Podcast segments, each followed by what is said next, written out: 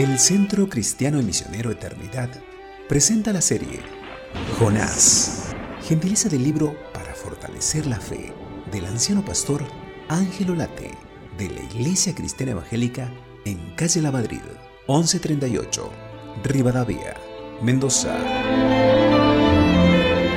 Día 5. Despreocupación.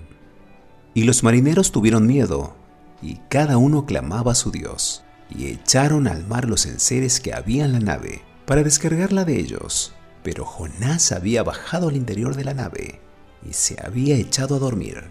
Jonás capítulo 1 versículo 5. Vosotros sois la sal de la tierra. Para dar sabor a la vida, para provocar sed de Dios a la humanidad, para preservar lo bueno. Vosotros sois la luz del mundo.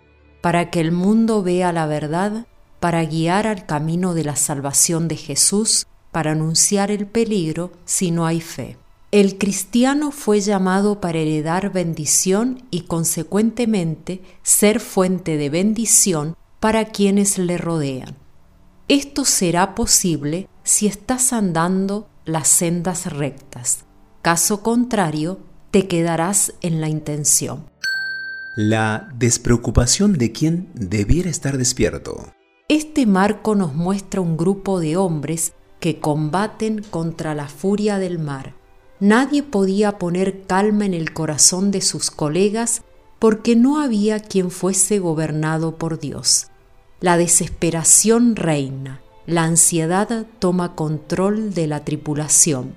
El único que podría ser instrumento en las manos del Señor para poner bonanza era Jonás, y precisamente estaba durmiendo. No solo es inútil en esta ocasión, sino que es la fuente del mal. Increíble. El único que podía ser de beneficio y ayuda es objeto de maldición para los marineros incrédulos. Estaban sufriendo por culpa de él. En este estado es peor que los incrédulos. El Dios Todopoderoso estaba al mando, no de la nave, sino del viento huracanado. En su incertidumbre, cada uno de los marineros clama a Dios. Ninguno se mostró escéptico. Como decía un escritor cristiano, el hombre tiene hambre de lo divino.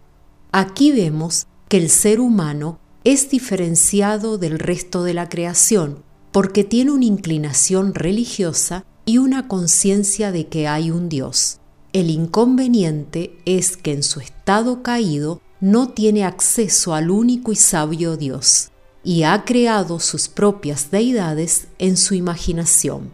El clamor no logró resultados favorables. El viento sigue recio, las olas encrespadas azotan impetuosamente la embarcación, la tempestad continúa indómita. Los dioses no ayudan y ellos en medio del temor no se endurecen y se proponen darles una mano comenzando a arrojar sus mercancías al mar. Esto es típico. Siempre los hombres lejos de buscar la gracia y la verdad por medio de Jesucristo, buscan con sus esfuerzos encontrar la salvación que sus dioses no le pueden dar. Tristemente, la escena es patética. Mientras la humanidad se debate con las fuerzas del infierno, el cristiano reposa cómodamente en la hamaca de la bodega y no le dice a la tripulación en zozobra que su problema tiene sus raíces en su pecado. Mientras los hombres luchan para mantenerse con vida, tristemente, gran parte del cristianismo permanece entumecido y no sacude el sopor. Devocional escrito por Ángel Olate. Ahora escuchamos la música de Jazz Jacob. Subiré. Dios mediante será hasta mañana. Dios los bendiga y los guarde.